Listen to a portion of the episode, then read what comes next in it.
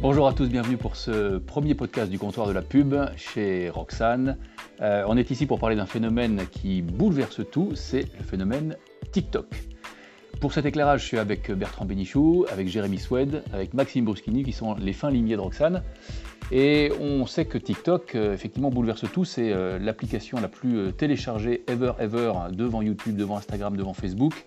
Vous le savez, c'est beaucoup de jeunes gens qui utilisent ça, principalement des femmes d'ailleurs, à près de 60%.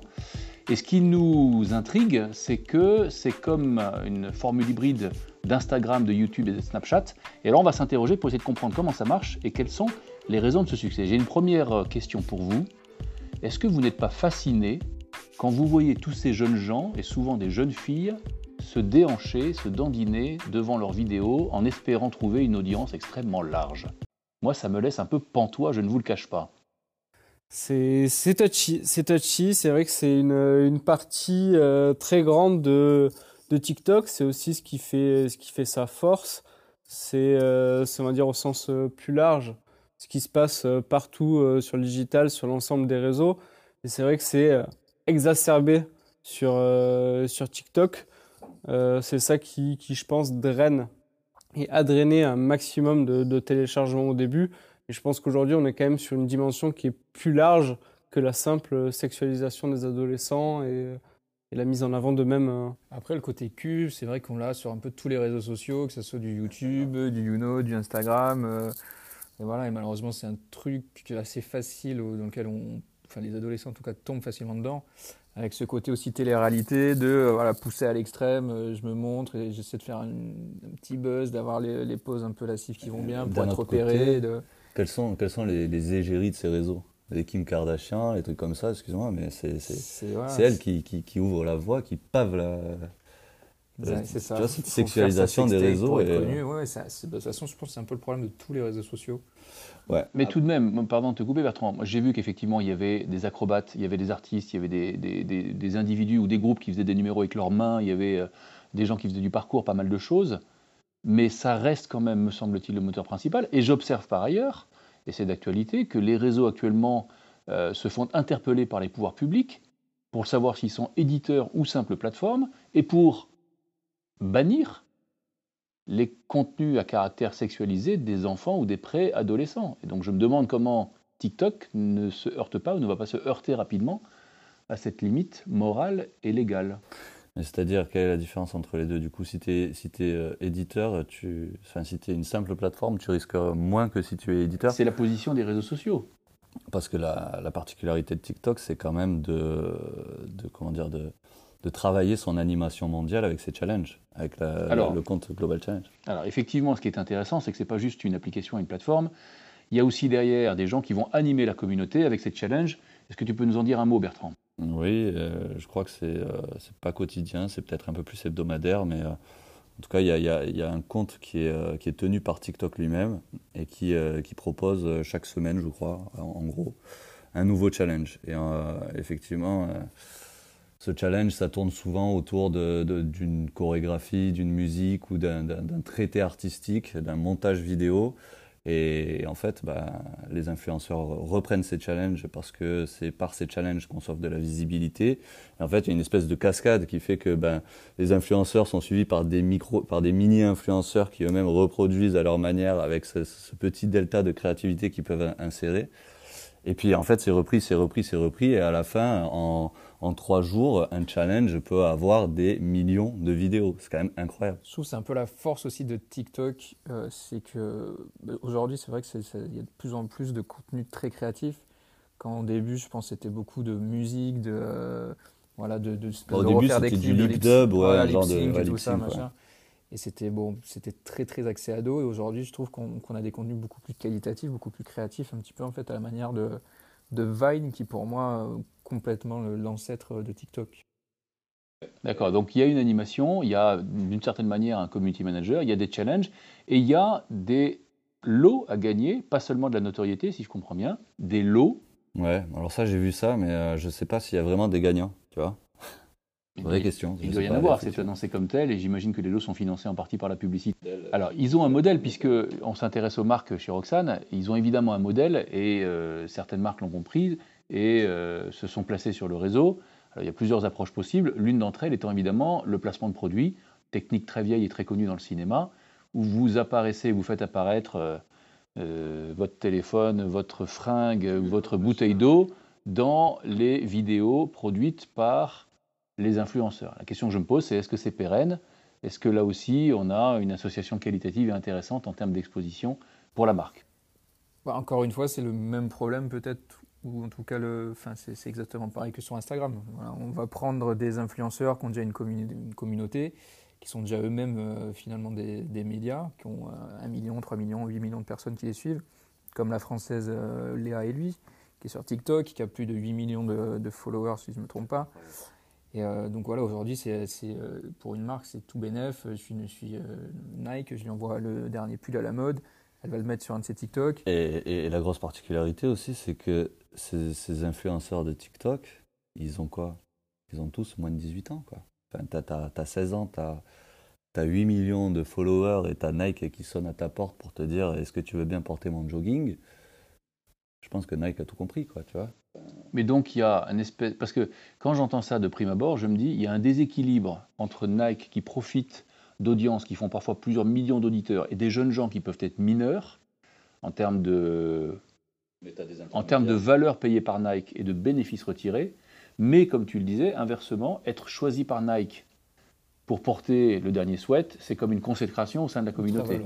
C'est ça. C'est ça. Et après, c'est aussi des cibles qui sont assez particulières. C'est-à-dire que les gens qui vont euh, faire du placement de produits sur TikTok, c'est parce qu'ils ont une cible plutôt jeune qui est plus difficile à toucher. On sait très bien que ces jeunes-là, ils regardent plus la télé, euh, ils, créent, on va dire, leur propre, euh, leur propre contenu, ils vivent leur propre contenu. Et effectivement, c'est pas avec de l'affichage classique, avec de la pub télé que tu vas les adresser. Je, reviens juste un petit peu sur les. Euh, il y a des intermédiaires en fait, puisqu'aujourd'hui, tu as des agences qui se développent dans le modèle et de euh, bah, devenir des, des, managers de talent, des managers d'influenceurs TikTok. Il y en avait un français, je ne sais plus comment il s'appelle, mais un jeune dont, le, succès est incroyable. Je, crois qu'il a une communauté moins grande que Léa et lui. Euh, c'est marrant parce que c'est un garçon, qu'on y voit une, un lien de cause à effet avec la sexualité, la sexualisation pardon, du réseau. Je ne sais pas, je ne m'avancerai pas. Mais en tout cas, lui, il expliquait qu'il il, est, euh, il a été approché par une agence il y a deux ans, je crois, et qu'aujourd'hui, euh, son manager de, talent TikTok prend 30% des revenus qu'il qui touche.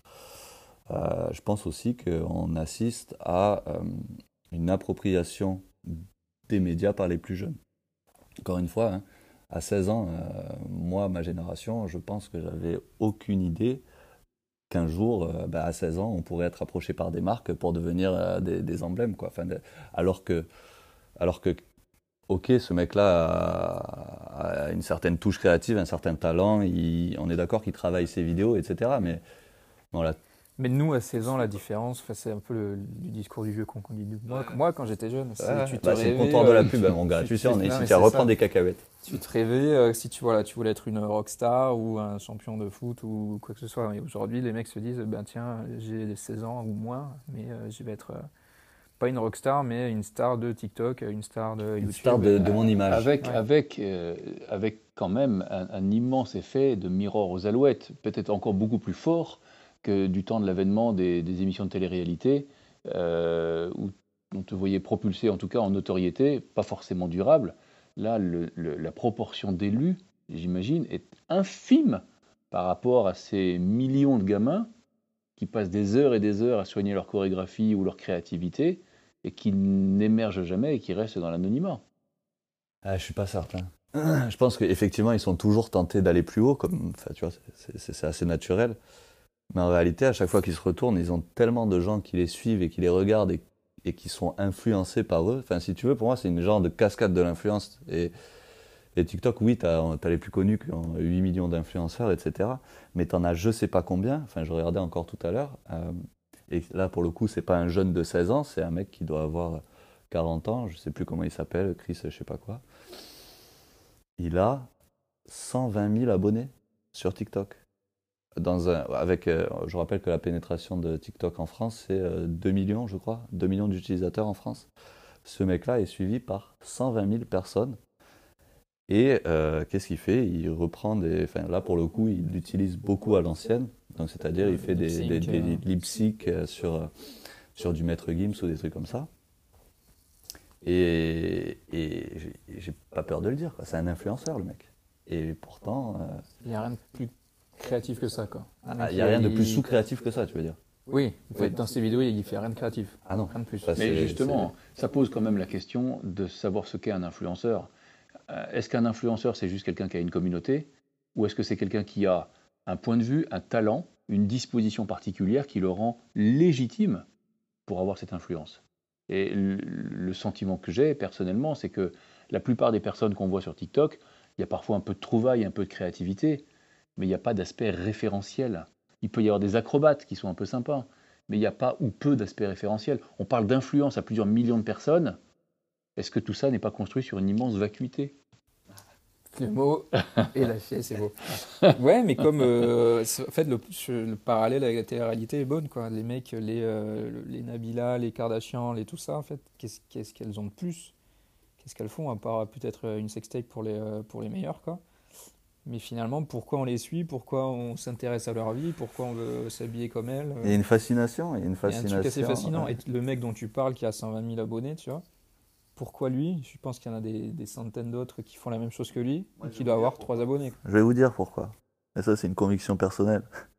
Je pense que TikTok, c'est un peu comme. euh, c'est striptease.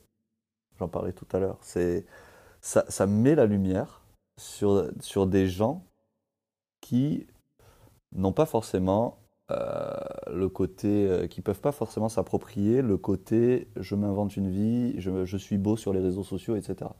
Ça leur permet de, de montrer une part de leur personnalité qui jusqu'alors euh, n'était pas, pas représentée sur les réseaux. C'est-à-dire que tu vois, euh, faire un selfie quand tu as une belle gueule et que tu, tu, tu vois, as les cheveux lisses, etc., et que tu es une fille, tu sais que ça va être facile et que ça va engager les gens. Mais en réalité, le monde n'est pas constitué que de beaux garçons et de belles filles, et il y a plein de gens qui ont envie de briller, tu vois.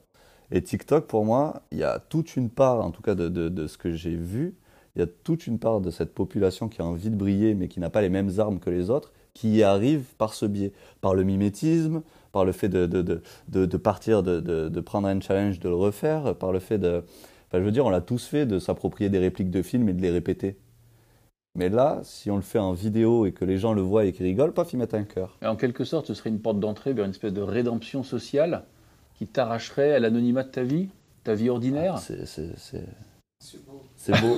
C'est- c'est- C'est beau, mais ouais, je pense, je pense que ça vient. Enfin, en tout cas, je pense qu'il y a beaucoup de gens qui se l'approprient et qui, euh, qui trouvent euh, cet, cet intérêt-là, qui, qui- cette satisfaction-là. Voilà, c'était c'était mon- ma petite. C'est beau aussi. C'est beau aussi. C'est beau aussi. En tout cas, je suis quand même assez fasciné par le côté euh, d'émergence ultra rapide de ce modèle et, et de se dire mais pourquoi les gens sont rués là-dessus? Alors que c'est finalement quelque chose qu'ils ils peuvent faire sur Instagram, sur Snapchat. Puisqu'aujourd'hui, on, on s'éloigne quand même du côté euh, on chante, euh, on fait du playback, on récite nos, nos, nos punchlines préférés. C'est assez.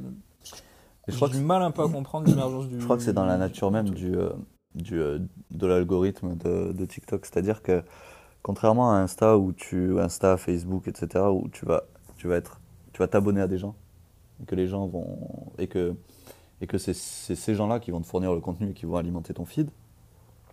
TikTok va voir le type de vidéo que tu aimes. Et donc va te pousser évidemment, j'imagine, euh, les personnes auxquelles tu, peux, tu, tu es abonné, auxquelles tu peux t'abonner. Mais en plus de ça, ça va te pousser tout les, les vidéos similaires, les, les, comment dire, les, défis similaires, etc. Et du coup, tu as une espèce de consommation euh, qui est bien différente de YouTube, Instagram, etc. Je pense que c'est beaucoup plus facile de se rendre visible sur TikTok que sur Instagram ou sur... euh, Mais, mais parce que les thématiques sont poussées par la plateforme. Aussi, à, à la différence, aussi. à la différence d'un YouTube, ou qui, qui reste quand même un moteur de recherche. Non, pas un moteur de recherche. Un... bah, si. YouTube est un moteur de recherche. Ouais. Bien sûr qu'il y a des thématiques qui sont poussées, mais c'est quand même un moteur de recherche. Tu peux chercher des contenus sur ce que tu veux. C'est beaucoup moins le cas sur TikTok. Ce qui domine, c'est les hashtags, c'est les thématiques du moment imposées par la plateforme et sur lesquelles tout le monde exécute les choses. Une approche qui est assez différente quand même. Et ce qui est intéressant également, c'est que les codes employés, les codes graphiques et de création employés sont vachement inspirés de ce qu'on voit sur euh, Snap. Donc il y a effectivement ce côté hybride que j'évoquais au début, entre YouTube pour la vidéo, Instagram pour l'aspect selfie, et puis Snap pour l'aspect euh, euh, lens, filtre. Ouais, mais ça c'est normal parce qu'effectivement il faut créer le contenu le plus simplement et le plus rapidement possible. Donc c'est toujours des filtres, toujours des effets préenregistrés dans la vidéo. On n'est pas du tout dans la même démarche que sur YouTube où là, les gens qui marchent, c'est du euh, vrai montage, euh, de la vraie édition, ils ont de la vraie caméra. Là, tu es plus dans euh, l'instantanéité, tu vas faire ta vidéo toi-même dans le homemade avec les effets qui sont fournis par, par l'application. Mais, le paradoxe, c'est que tu vois, à 16 ans, ils arrivent à produire des vidéos. Enfin, moi, j'ai vu des trucs, tu vois, sur, sur TikTok où, où tu as un rendu qui, qui, vaut un mec qui a fait 5, euh, ans d'études en, cinéma, quoi, tu vois. et c'est grâce à l'application, et c'est pour ça que c'est la force de l'application aussi, c'est pour ça que je pense qu'elle a pris... Euh, elle a pris aussi vite, déjà parce que c'est un truc qui était euh, différent des autres, des autres applications et que la jeune génération a toujours tendance à chercher quelque chose qui leur représente plus que la génération, la génération d'avant.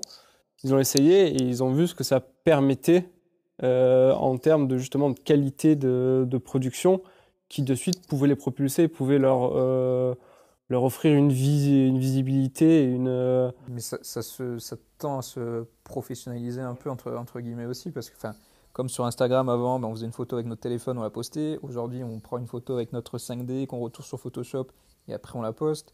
Euh, je reparle de Vine. Avant, on faisait une petite vidéo avec son téléphone. après, les mecs ont fait des montages de ouf. C'était vraiment de la prod de, très courte, mais assez, assez incroyable. Je pense TikTok, ça va, ça va devenir un peu, un peu, un peu la même chose, une espèce de, grande creative factory où, où les mecs vont faire un peu étalage de leur talent. Et, je, suis, je suis un peu d'accord aussi avec toi, Bertrand, quand tu dis qu'à 16 ans, tu as des mecs qui sont capables de faire des trucs. Ils utilisent les, euh, les outils de l'application, mais je, enfin, je pense qu'ils pourront bientôt aller beaucoup plus loin et faire des trucs euh, assez dingues créativement. Et euh, c'est peut-être là aussi que les marques doivent s'inspirer de ces jeunes pour, pour rebondir et faire de la, la bonne com sur cette appli. Excellent mot de la fin, effectivement. Cette plateforme pourrait euh, contribuer à faire émerger la créativité de la part de la jeune génération avec cette inspiration qu'il pourrait constituer pour les agences comme pour les marques. Euh, bah, écoutez, j'espère que ce petit aperçu sur TikTok euh, vous a intéressé, vous a plu, vous a donné peut-être envie de produire vos propres vidéos. Je vous dis à bientôt. Merci pour votre attention pour le deuxième numéro. Bye.